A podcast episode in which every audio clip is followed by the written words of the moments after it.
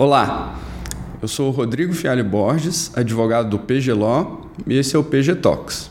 No episódio de hoje, a gente vai falar um pouco sobre como a Lei Geral de Proteção de Dados, a LGPD, tem impactado as operações de M&A as operações que a gente chama de fusões e aquisições aqui no Brasil. Para organizar um pouquinho melhor esse episódio, a gente vai dividir é, o episódio em duas partes. Uma primeira parte vai ser sobre como as empresas-alvo, né, as empresas que estão sendo adquiridas, têm que tomar cuidado com o compartilhamento de informações, porque eventualmente elas podem violar direitos de privacidade, violar a proteção de dados de seus colaboradores, por exemplo. E na segunda parte desse episódio, a gente vai falar um pouco sobre o que a empresa a adquirente deve exigir da empresa adquirida, da empresa-alvo, num processo de due diligence, num processo de auditoria, para ter certeza que aquela empresa-alvo está cumprindo com as suas obrigações de proteção de dados. Olha, e fique até o final para saber o que, que a gente precisa fazer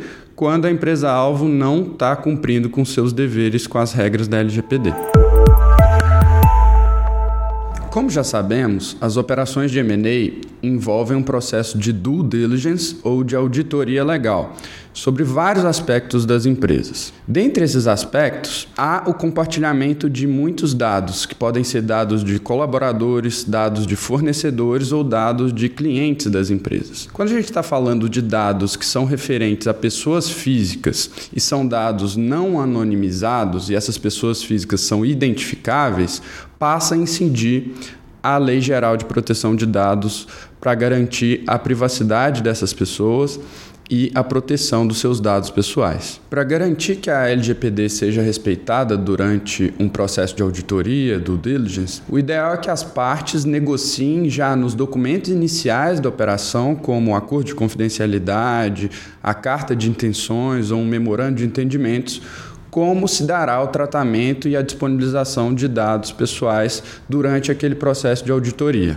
Então, nesse momento inicial, é ideal que as partes já acordem quais os dados serão compartilhados, quais serão as responsabilidades de cada uma das partes no tratamento desses dados, como será feito esse tratamento e quais serão as medidas necessárias para a gente garantir a segurança do tratamento desses dados e que eles não vão ser vazados durante o processo de auditoria. Todas essas medidas, evidentemente, devem buscar o cumprimento da legislação aplicável. No caso, a gente está falando da LGPD, mas pode ser outra legislação de proteção de dados, como a GDPR da União Europeia. O primeiro ponto relevante é que o acordo de confidencialidade por si só não garante que as disposições da LGPD estão sendo cumpridas. Aliás, pode ser até que o acordo de confidencialidade gere uma violação da LGPD, quando, por meio daquele acordo de confidencialidade, se impede que os titulares de dados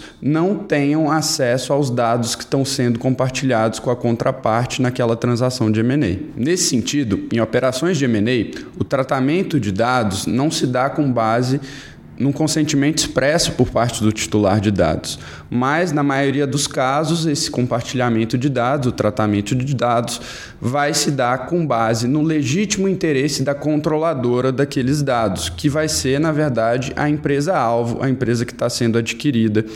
E esse compartilhamento pode se dar, nos termos da LGPD, com base no inciso 9 do artigo 7 da LGPD. Nesse caso, os agentes de tratamento de dados serão os responsáveis por selecionar rigorosamente só aqueles dados que serão estritamente necessários para a consecução da operação. Além disso, eles devem garantir total transparência no processo de tratamento de dados. O fundamento no legítimo interesse da controladora da empresa-alvo, no entanto, não permite o compartilhamento compartilhamento de dados pessoais sensíveis. Os dados pessoais sensíveis só vão poder ser compartilhados de forma anonimizada e desde que essa anonimização não seja reversível. Inclusive, aqui a empresa Target pode exigir nos documentos iniciais da operação ou até no SPA, no contrato de compra e venda de ações, a inclusão de cláusulas de obrigação de não fazer relacionadas à não anonimização daqueles dados, impondo multa, inclusive,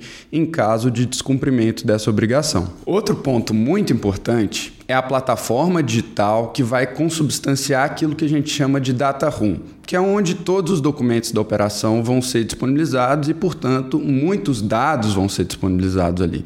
Então, é ideal que essa plataforma seja uma plataforma reconhecida no mercado como uma plataforma segura, que o data room tenha o controle de acesso, controle de logins, que a gente possa ter acesso a um histórico de todas as pessoas que acessaram aquele data room e tiveram acesso àqueles dados que estão sendo compartilhados. Inclusive, boa parte dessas pessoas que vai acessar aquele data room vão ser os assessores das partes envolvidas na transação.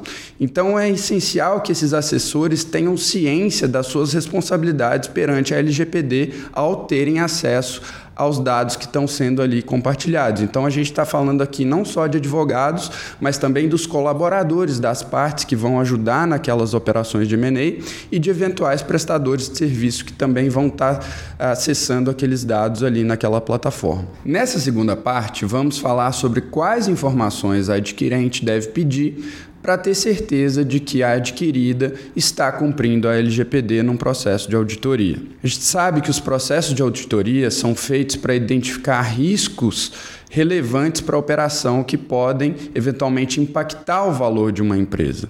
No caso da proteção de dados, esses riscos vão refletir, na verdade, um risco de descumprimento da re regulação de proteção de dados brasileira, a LGPD, ou eventualmente de outras regulações, outras legislações de proteção de dados, como a GDPR. Então, no processo de auditoria, quando a gente está pensando em garantir que a empresa-alvo cumpre com as regras da LGPD, Algumas das informações que a empresa adquirente pode pedir são as seguintes: ela pode pedir que seja disponibilizada a política interna de proteção de dados daquela empresa-alvo, ela pode pedir que seja disponibilizada a política externa de privacidade daquela empresa-alvo, que é aquela política a qual terceiros têm acesso, por exemplo, quando acessam um site daquela companhia.